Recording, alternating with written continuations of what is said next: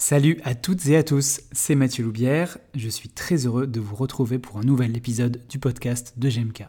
Pour ce 39e épisode, nous allons parler de l'alliance thérapeutique en compagnie d'un hôte de marque, Gabor Sagi. Gabor est kinésithérapeute libéral mais également un formateur très expérimenté, mondialement connu et reconnu. Il est celui par qui le concept MDT s'est développé en France. Vous avez donc forcément entendu parler de lui. En plus d'être quelqu'un d'extrêmement sympathique, il a des connaissances larges et transversales concernant la prise en charge en musculo-squelettique. D'un commun d'accord, la thématique du jour concerne donc l'alliance thérapeutique et non le concept Mackenzie, que vous pourrez par ailleurs retrouver avec Jean-Philippe Deneville dans un précédent épisode. Vous trouverez le lien de cet épisode en commentaire. Dans cette première partie, nous évoquons ce qu'est l'alliance thérapeutique, mais également la notion de reflet, un outil magique pour optimiser vos prises en charge. Vous pouvez accéder à l'ensemble des épisodes, à des conférences et des cours gratuits sur notre site internet www.gem-k.com dans la rubrique blog ou podcast.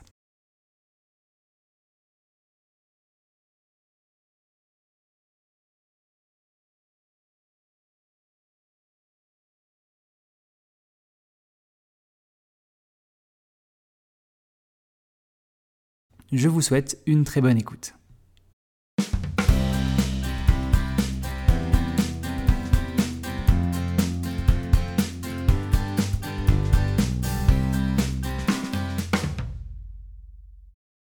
Bonjour à toutes et à tous, je suis vraiment très heureux de vous retrouver pour un nouvel épisode du podcast de GMK.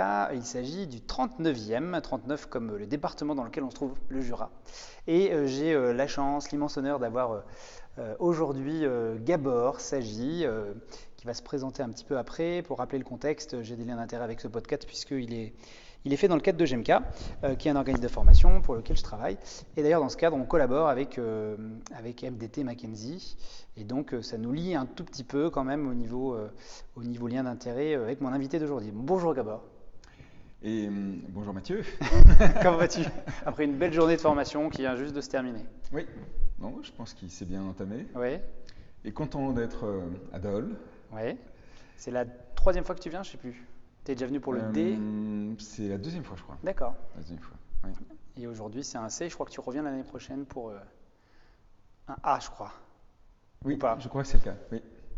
Alors, j'ai appris tout à l'heure dans ta présentation que euh, le Doubs, en tout cas la Franche-Comté, n'était pas inconnu. Est-ce que tu peux nous parler un peu de ton parcours et te présenter Oui. Donc, je, je, suis familier avec le Doubs depuis que j'ai fait mon IFMK à, à Besançon. Donc, c'était il y a bien longtemps, puisque j'ai eu mon diplôme d'État en 1986. Et, donc j'ai passé euh, trois ans, euh, trois ans dans la belle ville de, Besançon. J'en garde de, très bons souvenirs d'ailleurs. Et hum, voilà, donc si je dois présenter brièvement mon, parcours professionnel, euh, je pense que ce qu'il y a d'inhabituel dans, dans, ce que j'ai fait, c'est que j'ai passé 11 ans à l'étranger. J'ai passé 7 ans à Londres, j'ai passé 4 ans à Chicago, avec un petit détour par la Nouvelle-Zélande. C'est lors de, mon séjour en Angleterre que j'ai rencontré des gens qui utilisaient la méthode Mackenzie et que j'ai commencé à développer un intérêt pour cette méthode de, travailler. Ce qui m'a surtout séduit au départ, c'est que c'était quelque chose euh, d'actif par rapport à, la pratique de l'ostéopathie. J'avais fait un cursus complet d'ostéopathie quand j'étais en Angleterre. Et j'étais pas très à l'aise dans cette euh, interaction avec les patients dans laquelle les, gens venaient me, présenter leur corps comme ils euh, amèneraient une, machine à laver chez le, concessionnaire et, et réparez-moi tout ça et puis je peux retourner à faire tout, euh, comme avant dans mes activités de la vie tous les jours. Et, puis j'avais l'impression d'avoir quand même un manque de pérennité dans ce que je faisais. Et donc j'étais séduit par le, côté actif à la fois par le, bras de vie que ça procure, parce que dès que quelqu'un peut effectuer des exercices plusieurs fois par jour, euh, ben, au bout de quelques jours, ça fait vraiment un grand nombre de répétitions et je trouve que ça donne un, grand bras de levier, que ça donne beaucoup d'efficacité dans ce qu'on fait. Et puis après, je suis très séduit par le, fait que le patient soit autonome et qu'il, euh, suivant l'expression consacrée, qu'il soit l'acteur principal. Et, sinon, euh, pour. Donc, c'est moi qui ai créé l'Institut Mackenzie en France. Euh, fort heureusement maintenant, euh, j'ai vraiment une, super équipe. On a 10 enseignants et je suis vraiment très très content de, l'équipe qu'on a. On a très bon retour, je trouve, de nos participants sur, chacun de nos enseignants. Donc, ça, c'est un point fort, je trouve, de, l'Institut Mackenzie.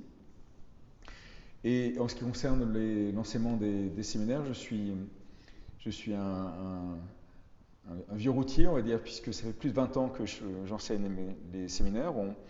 Et la chose un peu miraculeuse, c'est que je ne m'en lasse pas. Je ne m'en lasse pas une minute. Je pense que les gens le sentent dans les cours. Je suis toujours aussi enthousiaste. Après, je pense que je ne m'en lasse pas aussi parce que le, contenu a vraiment évolué. Je pense que les, cours qu'on faisait il y a 20 ans étaient vraiment différents. Et puis, euh, moi, j'ai tellement de retours de, kinés qui me, disent que c'est un apport pour leur pratique. Que, que j'ai, moi, chaque fois que je termine une formation, j'ai l'impression de faire le plus beau métier du monde. Donc, euh, je m'estime un, un, homme, un homme heureux. Euh, et puis après, donc, des conflits d'intérêts pour parler de la méthode McKenzie, j'en, ai, un double, puisque je, je suis donc enseignant et gestionnaire de l'Institut Mackenzie France. Et je fais aussi partie du comité de direction de l'Institut Mackenzie International. Donc euh, je suis impliqué jusqu'au cou mmh. dans la méthode Mackenzie. Et donc euh, j'invite les auditeurs avoir le, un esprit extrêmement critique par rapport à tout ce que je vais pouvoir dire en faveur de la méthode Mackenzie, parce que de façon évidente, j'ai un énorme conflit d'intérêts. Mmh. Ok, je te remercie. Et d'ailleurs, je fais une petite aparté parce que, aussi étonnant que ça puisse paraître, on va pas parler aujourd'hui précisément de Mackenzie. Oui. Euh, en l'occurrence, euh, entre autres parce que euh, il y a maintenant euh, presque 4 ans, un peu plus de 4 ans, j'avais interviewé euh, Jean-Philippe Denneville qui était venu, je crois que ça devait être une des premières sessions ici que, qu'on organisait avec vous. Et euh, il y a un podcast à peu près d'une heure où il parle de, d'MDT, Mackenzie. Donc je vous invite à aller l'écouter, il est super bien. Il a déjà été écouté presque, presque 10 000 fois, je pense, tout confondu entre le, le podcast et la vidéo. Donc n'hésitez pas, et toujours d'actualité. C'est toujours très intéressant de réécouter tout ça. La thématique du jour, justement, c'était pour, euh, pour parler de quelque chose, je pense, qui vous est quand même très cher dans euh, Mackenzie, qui est l'alliance thérapeutique. Et cette alliance thérapeutique, euh, d'ailleurs, quand je t'ai questionné en te demandant voilà, est-ce qu'il y a une thématique qui t'intéresse particulièrement, tu m'as tout de suite répondu ça. Et c'est vrai que je pense que c'est un cœur de métier. Je suis hyper content qu'on en parle. Je ne l'ai jamais encore développé au, sein d'un entretien. Et peut-être que déjà, tu pourrais commencer à nous expliquer, histoire de poser le contexte, ce que c'est que l'alliance thérapeutique, si on peut donner une sorte de définition générale. Alors, je crois qu'originellement, le, le, terme est vraiment issu des thérapies cognitives et comportementales et qu'on qu l'a un, petit peu, un petit peu détourné. Mais euh, je pense qu'il faut faire d'abord un, un, petit préalable et, et dire que le, historiquement, il y avait une relation très asymétrique entre le, les soignants et les soignés. Et d'ailleurs, dans le, dans le mot patient, il y a une connotation drôlement passive. Hein. Mmh. Et, euh, et que sous l'impulsion de, personnes comme, euh, comme, ceux qui ont développé l'entretien motivationnel, donc euh, Williams et Rolnick, il est, il est, vraiment devenu apparent qu'on avait énormément à gagner si on, on, cherche à modifier le comportement du patient, à réfléchir à notre positionnement par rapport au patient. Et donc à sortir de la position de moi je suis l'expert et toi tu es le patient et je vais t'expliquer ce qu'il faut faire, sur, euh, euh, une idée d'échange d'expertise. Et moi, j'adore cette vision de la relation entre le patient et le, soignant, dans, laquelle euh, il y a cette notion d'expertise de, des deux côtés. Le thérapeute, lui, a des connaissances d'anatomie, de biomécanique, de physiologie, de pathologie. Il a des stratégies d'examen, il a des, stratégies thérapeutiques et puis il a une expérience. Donc ça, c'est son expertise à lui. Et en face de lui, il, a quelqu'un qui, on va dire, est l'expert de son corps. Il n'y a que lui qui sait ce qui se passe dans son corps. Et il est l'expert de sa vie. Et il est expert de ses capacités à lui. Il sait ce qu'il fera, ce qu'il ne fera pas, etc. Et, et, euh, et donc, il y, a, cette notion qui me séduit beaucoup. C'est la rencontre de deux expertises. Et on n'est pas dans une relation hiérarchique, mais on est dans une relation euh, collaborative entre le, patient et, le, thérapeute. Et, donc, puisqu'on n'est pas dans une, euh, une, relation de domination entre le soignant et le soigné, le patient ne va pas faire l'exercice parce qu'on on lui ordonne ou qu'on lui prescrit. Il ne va pas le faire parce qu'on on, l'intimide ou parce que juste qu'il veut faire plaisir au thérapeute.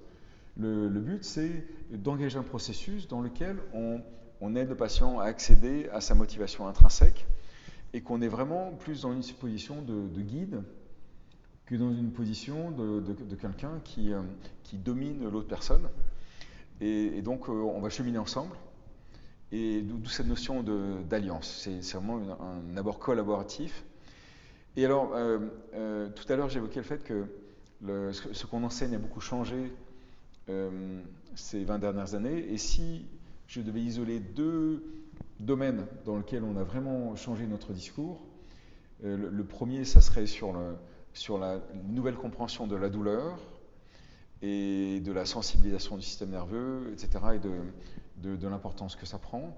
Et toutes ces évolutions formidables issues des, travaux des, neurosciences et de gens comme euh, Mosley, euh, Lorimer Mosley, euh, David Butler, Adrian Lowe et, et, bien d'autres, donc qui qui, vraiment ont contribué énormément.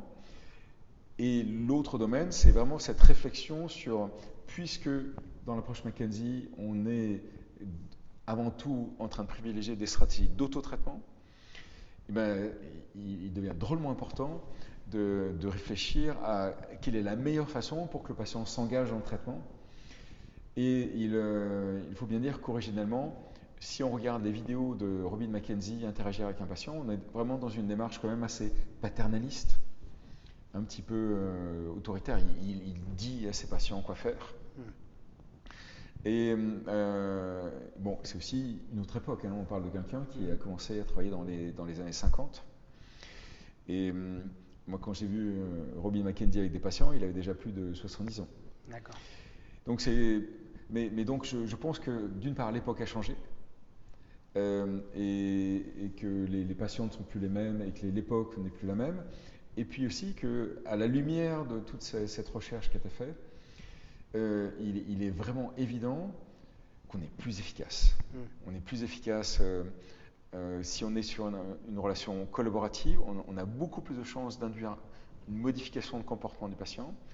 Or, on, sait maintenant que pour ce qui est des problèmes musculo-squelettiques, l'histoire, le modèle médical classique de je traite ponctuellement dans le temps et c'est terminé, ça ne se produira plus, eh ben que ce n'est pas vraiment la réalité de, ce qui se passe dans le terrain. Euh, il y a quand même pas mal de, méta-analyses qui semblent indiquer que si on a eu un épisode un petit peu sévère, on a plus 70 ou 80% de chances de.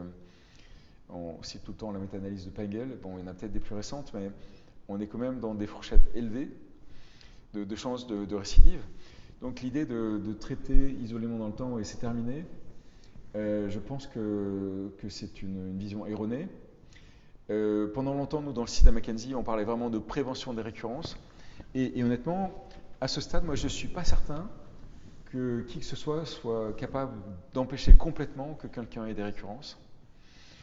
Par contre, je pense qu'on peut obtenir, même si nous, on n'a pas encore assez de travaux de long terme pour le prouver, mais moi je suis convaincu qu'il est possible d'obtenir que les patients aient des épisodes qui soient plus espacés, moins sévères, qui soient capables de les gérer tout seuls. Et donc si tel est notre but, eh bien, il faut vraiment que le patient soit engagé dans le processus, qu'il ait assimilé des stratégies, qu'il se les soit appropriées, euh, et, ça, ça, on pourra vraiment l'obtenir qu'avec euh, euh, une alliance thérapeutique, avec quelque chose qui, soit collaboratif et dans lequel le patient comprenne que c'est son intérêt qui est en jeu. Et je pense que ce qui est, très séduisant pour, pour le patient, c'est qu'il il comprenne dans mon démarche qu'on cherche le mode d'emploi ensemble. Et je ne suis pas en train d'appliquer une recette avec toi, on est en train d'explorer la réponse de ton corps. Et moi, j'ai tout un ensemble de stratégies à te proposer pour explorer ça de façon méthodique, systématique, essayer de trouver la façon la plus pratique à mettre en œuvre pour toi, pour que tu puisses gérer ce corps au mieux sur le long terme et, euh, euh, avoir le moins de désagréments possible avec ton corps, avoir le moins de douleur possible. Hmm. Dans ce que tu viens de dire, on voit qu'effectivement dans l'alliance thérapeutique, il y a énormément d'avantages, euh, notamment au niveau de l'autonomisation du patient. Et euh, je lis que dans MDT, pour vous, c'est vraiment important, puisque vous êtes d'ailleurs euh, dans votre concept, euh, on sent vraiment prégnant ce, besoin de, je crois qu'on parle de position basse du thérapeute, de sortir du biomédical un peu triomphant des années 50-60. C'est marrant, tu as parlé de Mackenzie, tu disais qu'il était peut-être un peu rugueux. Allez, à cette époque-là, c'était peut-être un autre temps. Et il me semble quand même que, par exemple, Maitland, à l'époque, lui, était plutôt connu pour être dans, alors peut-être pas dans ce qu'on pourrait appeler aujourd'hui l'entretien motivationnel, mais euh, au niveau, en tout cas, de l'interrogatoire, il avait euh, tendance à être plutôt euh, très, très centré sur le patient. Oui. Il me semble, mais je ne sais pas, c'est quasiment la même époque. Hein, c'est quasiment la même époque, c'est vrai, c'est vrai, mais je pense que, que Maitland était, était, un grand précurseur de ce point de vue-là. Et moi, je veux dire que la première fois que j'ai lu les livres de Maitland, ça m'a scotché de, de, voir cet énorme chapitre qu'il est dédié avec la à la communication avec le patient. Mm-hmm. Et avec plein de verbatim, d'interaction avec des patients, très subtil. Donc je pense que Maitland était, était très très fin euh, de ce point de vue-là et qu'il était sûrement totalement euh, précurseur là-dedans. Au niveau biopsychosocial, en tout cas, on pourrait presque dire qu'il était en avance sur son temps là-dessus. Oui parce qu'il avait, il avait pensé à tout ça. Euh, tu nous as évoqué l'alliance thérapeutique et sous couvert, euh, on, sent bien qu'il y a des compétences un peu de communication à développer. Euh, avant juste de parler purement technique, est-ce que tu penses que les kinés français, en particulier, sont bien équipés pour ça, pour, pour manœuvrer avec cette alliance thérapeutique, pour l'optimiser? Je, crains que non. Hein. Je crains que non. Ah, pourquoi tu En fait, euh, le, dans, presque chaque formation que je fais ou chaque présentation que, je fais, je m'amuse à la chose suivante, c'est de, de, de, demander aux, personnes présentes dans la pièce euh, leur avis sur euh, le, le, degré auquel la qualité de l'alliance thérapeutique avec le patient et la qualité de communication avec le patient avec le thérapeute va influencer sur le résultat. Euh, et, très souvent, on a des gens qui disent 80%. Euh, et il y a peu de gens qui descendent en tout de 50%. Donc la plupart des gens la plupart des soignants semblent penser que la qualité du résultat qu'ils vont obtenir, euh, que 50%, est conditionnée par la qualité de la relation thérapeutique avec le patient et de la, capacité de communication du, soignant. Et, alors la, question que j'aime bien enchaîner derrière, euh, c'est donc dans, si vous pensez qu'il y a au moins 50% de votre efficacité thérapeutique qui vient de, de, cette qualité-là, euh, combien de temps vous avez passé à être formé sur l'annonce thérapeutique et sur, le, sur la communication avec le patient pendant votre formation? Et, là, tout le monde lève les yeux au ciel. Hein. Mm. Euh, les gens de ma génération, c'était inexistant. et, et, même encore maintenant, en fait, plutôt cette journée on a une discussion tous les deux dans laquelle tu me disais que euh, dans, l'école dans laquelle tu interviens, c'est à Montbéliard? Alors, à plusieurs, mais à Montbéliard, par exemple, je sais qu'il y a plus de cours qu'avant.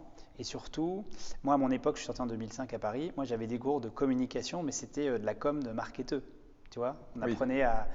Tu parlais du storytelling, c'était ça. Euh, alors que pour moi, c'est pas de la communication au sens relation de soins et alliance thérapeutique. Aujourd'hui, on, est, on, a, on, a, une implémentation qui est un peu plus importante, mais par contre, voilà, en termes d'heures, peut-être que ce n'est pas encore suffisant. C'est sûr. Oui. Ben, le, euh, très certainement que si jamais il y a 50% d'efficacité thérapeutique, alors après, c'est ce qu'estiment les praticiens, hein. mais euh, bon, on a tous cette intuition très forte en tout cas, mm. et, et, de penser que même ne passer seulement sur maintenant un cursus de 5 ans, au total pour former un kiné, c'est-à-dire sur 5 ans, est-ce que vraiment on n'a que 25 heures à, passer là-dessus hein? Parce que euh, moi, vraiment, ce qui m'est devenu apparent quand j'ai fait le, la formation d'entretien motivationnel, j'ai déjà fait trois fois le premier module. Euh, j'ai fait le deuxième et le troisième et je, compte les refaire parce que moi j'ai vraiment l'impression que chaque fois je m'approprie un petit peu plus et que ça demande beaucoup de pratique. Si on veut le faire de façon naturelle, que le patient ne se rende pas compte qu'on utilise une stratégie, et, si on le fait de façon vraiment pertinente, parce que le, propre de, des stratégies qui sont utilisées en, entretien motivationnel, c'est d'être avec le patient, mais quand même de, le pousser un peu dans la direction du changement, mais, subtilement. Et donc, pour avoir quand même une, directivité, mais subtile, je, trouve que ça demande pas mal de, euh, de pratique. Donc c'est pour ça que moi je pense que beaucoup de ces choses sont contre-intuitives et qu'il ne suffit pas de savoir la théorie pour savoir l'appliquer. Qu'il faut faire beaucoup d'ateliers, beaucoup de, pratiques pour devenir fluide là, dans, le choix des mots, dans le, le, le fait d'être d'être capable du tac au tac de, de, de, faire les bons enchaînements. Ça demande, ça demande vraiment de la pratique. Et, et vraiment dans le, dans le, passé, et encore maintenant, on présume que ça se fera sur le terrain. Et ça veut dire qu'on présume qu'il suffit de, pratiquer la relation avec les patients pour que ça vienne et que c'est une qualité euh, euh, finalement simple qui va, venir juste euh, d'être exposé avec des, interactions et de voir d'autres thérapeutes plus expérimentés que nous inter interagir avec des patients. Or, moi j'ai l'impression que de ma génération, il n'y a pas beaucoup de gens qui sont... Il y a peut-être quelques personnalités exceptionnelles et des gens qui ont réfléchi à la question ou peut-être qui avaient des, des, aptitudes naturelles qui sont très performants, mais j'ai l'impression que sinon, on est quand même resté dans des registres beaucoup plus classiques en termes de positionnement avec le patient et en termes de, directivité. Et, euh, et, de ce fait-là, je pense que si on se calque sur nos aînés, eh ben, qu'on n'aura pas le, les, les, outils optimum et les, les, façons de procéder optimum pour, euh, pour euh, avoir le plus de chances possible de modifier le comportement de nos patients. Et, et euh, oui, donc vraiment, je pense qu'il y, y, a encore des efforts à faire dans la, dans la formation initiale pour ça. Et euh, ouais, ça, ça, me fait penser à, je crois que c'est Mike Stewart qui dit ça, dans, souvent quand il est en conférence, euh, il explique que on a tendance à penser que de facto, parce qu'on fait euh, de l'éducation thérapeutique, on est des éducateurs, on est des pédagogues, euh, et il y a, je pense qu'il y a quelques kinés de, de, ta génération, de la mienne aussi. Euh, on a eu une certaine éducation et en fait, on est dans la reproduction de ce qu'on a connu. Oui. Et quand on regarde, je sais que tu as fait master euh, sciences de l'éduc comme moi, quand on regarde les théories de l'apprentissage, en fait, on est sur des théories de l'apprentissage presque behavioristes et en fait, ça marche pas avec les patients et pourtant, on reproduit parce que c'est ce qu'on a vu. Et moi, je te rejoins là-dessus en disant, euh, moi, avant de découvrir euh, justement l'EM et entre autres aussi la science de l'éduc, mais j'étais, c'était contre-intuitif pour moi de faire certaines choses. J'étais dans le prescriptif, dans le faire la leçon au patient, pas l'engueuler, mais voilà, lui faire une leçon de morale, si vous ne faites pas d'efforts, je ne fais rien pour vous. Euh, je ouais. crois que c'est un peu dans notre génétique, euh, peut-être éducationnelle au final, euh, en fonction de, de, quand on est né. Et alors, euh, on a parlé des Français, toi, tu as, as, quand même un profil vraiment intéressant parce que tu as beaucoup, comme tu as dit, voyagé. Est-ce que dans les pays où tu as travaillé, parce que non seulement tu as voyagé, mais tu as travaillé dans des pays, est-ce que tu avais l'impression qu'il y avait une différence pour les, les physios ou, ou les physical thérapeutes euh, de cette alliance thérapeutique Est-ce que tu as noté des, des, choses culturelles différentes euh, dans les pays? Et moi, à, à l'époque, j'étais euh, frappé par des, des, façons de procéder qui me, qui me séduisaient, mais que j'arrivais pas à reproduire chez certains euh, physiothérapeutes anglais. Mmh. Euh, j'ai un peu moins vu ça avec les Américains. Les Américains, je, je trouvais un côté assez, assez directif. Dans, tu dans, penses que ça reste toujours ça? Euh, C'est une.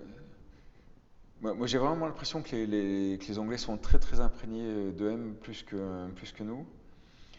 Euh, Rolnick, c'est un États-Unien ou c'est un Anglais? C'est un Anglais. Ah, je pensais que. Ah, je, tu William, que... C'est un Américain. D'accord. Mais Rolnick est anglais. Oui. D'accord. Oui, donc euh, effectivement, c'est un peu une colle, je ne saurais pas dire en fait si ça, a beaucoup évolué. Puis bon, ça fait quand même plus de 20 ans que, je suis rentré en France. Donc euh, je, ne saurais pas dire. Alors justement, si on peut parler maintenant d'un peu plus de façon concrète, euh, tu as parlé de M notamment. J'imagine qu'il y a des techniques et il y a des petits trucs qu'on pourrait avoir. Qu'est-ce que tu pourrais nous, donner déjà comme, comme petits, euh, petits trucs et astuces pour aider les personnes qui nous écoutent dans la partie, on va dire, entretien qu'on pourrait appeler aussi interrogatoire, et examen, euh, examen physique? Est-ce qu'il y a des choses toi, qui te paraissent vraiment primordiales pour un, physio, justement, euh, aujourd'hui? Oui. Ouais, je pense qu'il y a des choses faciles à faire euh, que probablement euh, beaucoup de gens font déjà, mais qu'ils peuvent faire encore plus et encore mieux. Euh, je pense qu'on est, par exemple, un peu tous des monsieur ou madame Jourdain du, du reflet. Mmh. Mais pour ceux qui ne connaissent pas le, le reflet, c'est cette notion de de redire au patient ce qu'il vient de nous dire en le reformulant. Et, et c'est un outil extrêmement euh, simple mais, mais puissant euh, qui permet de, de, faire deux choses. La première, c'est que euh, on, on, sait que pour que se crée l'alliance thérapeutique, un truc essentiel, c'est que le patient pense qu'on l'a écouté et qu'on l'a entendu. Et souvent, nous, on, est déjà pas mal à se mettre dans cette attitude d'empathie, mais une grande différence entre le fait d'être empathique et de manifester son empathie. Et il ne suffit pas d'avoir une, bonne attention, une bonne concentration, d'avoir carrément un regard concentré, euh, d'acquiescer, peut-être d'avoir un peu les mêmes expressions de visage euh, que le patient. Euh, déjà, ça, ça, crée de la, connivence et le patient l'apprécie. Mais si en plus, on manifeste notre empathie en lui redisant, ce qui, dès que quelque chose d'important est dit, il faut lui redire en le reformulant, on lui dit, je t'ai entendu, et est-ce que j'ai bien compris? Donc cette, cette, double fonction à chaque fois. Et euh, il y, a un principe de base dans la communication, c'est que si le patient a l'impression, le patient va beaucoup plus nous écouter s'il pense qu'on l'a écouté. Il y a une notion, toujours cette notion de réciprocité dans les relations humaines, euh, qui fait que s'il pense qu'on l'a écouté, il va beaucoup mieux nous écouter. il se dit, cette personne a vraiment cherché à me comprendre, et maintenant, ben, je vais écouter ce qu'il a à dire. alors, les, les, les, reflets, c'est vraiment un art euh, très intéressant. Au début, il faut faire des reflets simples, donc euh, juste euh, ne, pas modifier le contenu, mais juste reformuler quand on s'initie à cette pratique. Et puis après, le reflet, ça peut être quelque chose d'extrêmement important aussi pour, pour conduire à des modifications de comportement du patient en faisant des reflets complexes dans l'évolution, dans l'étude euh, qu'ils font sur l'évaluation de la pratique de, l'EM, ils ont remarqué que les reflets complexes sont un des outils les plus puissants. Et ce qu'on entend par reflet complexe, c'est le fait de, euh, par exemple, de rendre euh, explicite quelque chose qui est implicite. Hmm. Et par exemple, on peut rendre explicite des émotions sous-jacentes. Et, euh, par exemple, si un patient nous exprime à quel point euh, il nous parle de son travail, il nous parle de ne pas pouvoir prendre ses enfants dans ses bras, il nous parle de ne pas pouvoir jouer au badminton, on peut faire un reflet du style euh, Ah oui, donc il y, a beaucoup de choses qui sont vraiment importantes pour vous, et à cause du problème qui vous amène chez moi, vous ne pouvez pas faire, et vous devez être vraiment frustré par rapport à ça. Hmm. Sa frustration était implicite, mais le fait que moi je le dise, Là, la personne, souvent, on voit dans son regard, je dis, ah oui, bah, celui-là, il, m'écoute vraiment, il comprend vraiment ce qui m'arrive. Donc, donc, ça, ça peut être vraiment utile en termes de créer cette euh, connivence, d'avoir beaucoup d'empathie. Et les reflets complexes, ça peut être aussi euh, quelque chose euh, d'utile pour refléter des valeurs qu'a cette personne et qui pourraient être utiles pour l'aider à, trouver ses motivations. Comme des ressources, par exemple Les ressources. Ou par exemple, si quelqu'un et il nous dit Ah oui, ben, de toute façon, pendant euh, depuis un bon bout de temps, euh, je, je, fais mes exercices. Je, un kiné m'a montré ça et, euh, et je fais ma, petite gym tous les matins, 10 ou 15 minutes. À ce moment-là, je, peux lui faire un reflet en disant Oui, oui donc vous êtes quelqu'un qui attache vraiment beaucoup d'importance à ce que son corps aille mieux et, et vous, vous êtes déjà prouvé à vous-même. Dans, dans, le passé, que vous êtes capable de mettre en œuvre quelque chose tous les jours à la maison. Et, donc je lui redis ce qu'elle vient de me dire, mais en, mettant en valeur le fait qu'elle l'a fait et que c'est un, euh, un, besoin important pour elle de, de s'occuper de son corps. Hmm. Bon, mais le fait de mettre en exergue quelque chose qui est un besoin pour le patient, c'est quelque chose que je pourrais convoquer plus tard dans la conversation en disant, ben voilà, vous, vous qui attachez vraiment d'importance à entretenir votre corps, eh bien, euh, moi j'ai quelques suggestions sur la base de ce qu'on peut faire aujourd'hui qui peuvent peut-être encore améliorer ce que vous avez mis en œuvre. Et, du coup, on fait un lien avec ce qu'il fait déjà, et je pense que ça va rendre plus facile le fait pour lui de l'incorporer, le fait que, qu'il, a vu que j'ai reconnu ses capacités, puis que je suis capable de, le lui rappeler. En fait. Donc c'est cette forme de reflet-là. Euh, ou euh, un autre exemple de, reflet qui peut être intéressant, c'est si le patient exprime le fait qu'il n'a pas le temps d'aller voir le médecin, il est très occupé, euh, et puis euh, dans, le passé, ben, quand il a un problème, il essaie de se débrouiller tout seul. On pourrait lui faire un reflet en disant, ben, je vois que vous êtes quelqu'un qui, ben, d'une part, est très occupé, puis euh, qui, apprécie le fait d'être autonome. Déjà parce que vous n'avez pas le temps, puis c'est peut-être votre personnalité de vouloir être autonome et, gérer vos problèmes vous-même. Et, et, là, si je vois que j'ai tapé juste, et je vois que la personne acquiesce, il dit oui, oui, c'est vraiment quelque chose d'important pour moi. Là, c'est un reflet qui, peut fonctionner et puis qui va nous, aider par la suite, en fait. Donc, le fait de lire entre les lignes, d'une part, d'essayer de lire entre les lignes les émotions, d'essayer de repérer des, valeurs qui sont importantes pour, cette personne-là, des expériences qu'il a déjà eues euh, qui nous montre qu'il est capable de se motiver lui-même. C'est quelque chose, je pense, pour lequel il faut que nous, on s'habitue à le repérer. Et, si on fait les bons reflets, de le mettre en exergue, et ça, ça va être, ça va être utile. Et c'est un exercice de style pour nous, de sortir les antennes, en fait, et d'essayer de repérer toutes ces choses-là, mais ça va, être, vraiment, vraiment utile dans le fait de construire la, la relation avec le patient, et puis d'aller pêcher des choses qui pourraient faire partie de sa motivation intrinsèque. Et voilà, c'est fini pour aujourd'hui. Vous pourrez suivre la suite de l'entretien d'ici 15 jours dans la deuxième partie. A très vite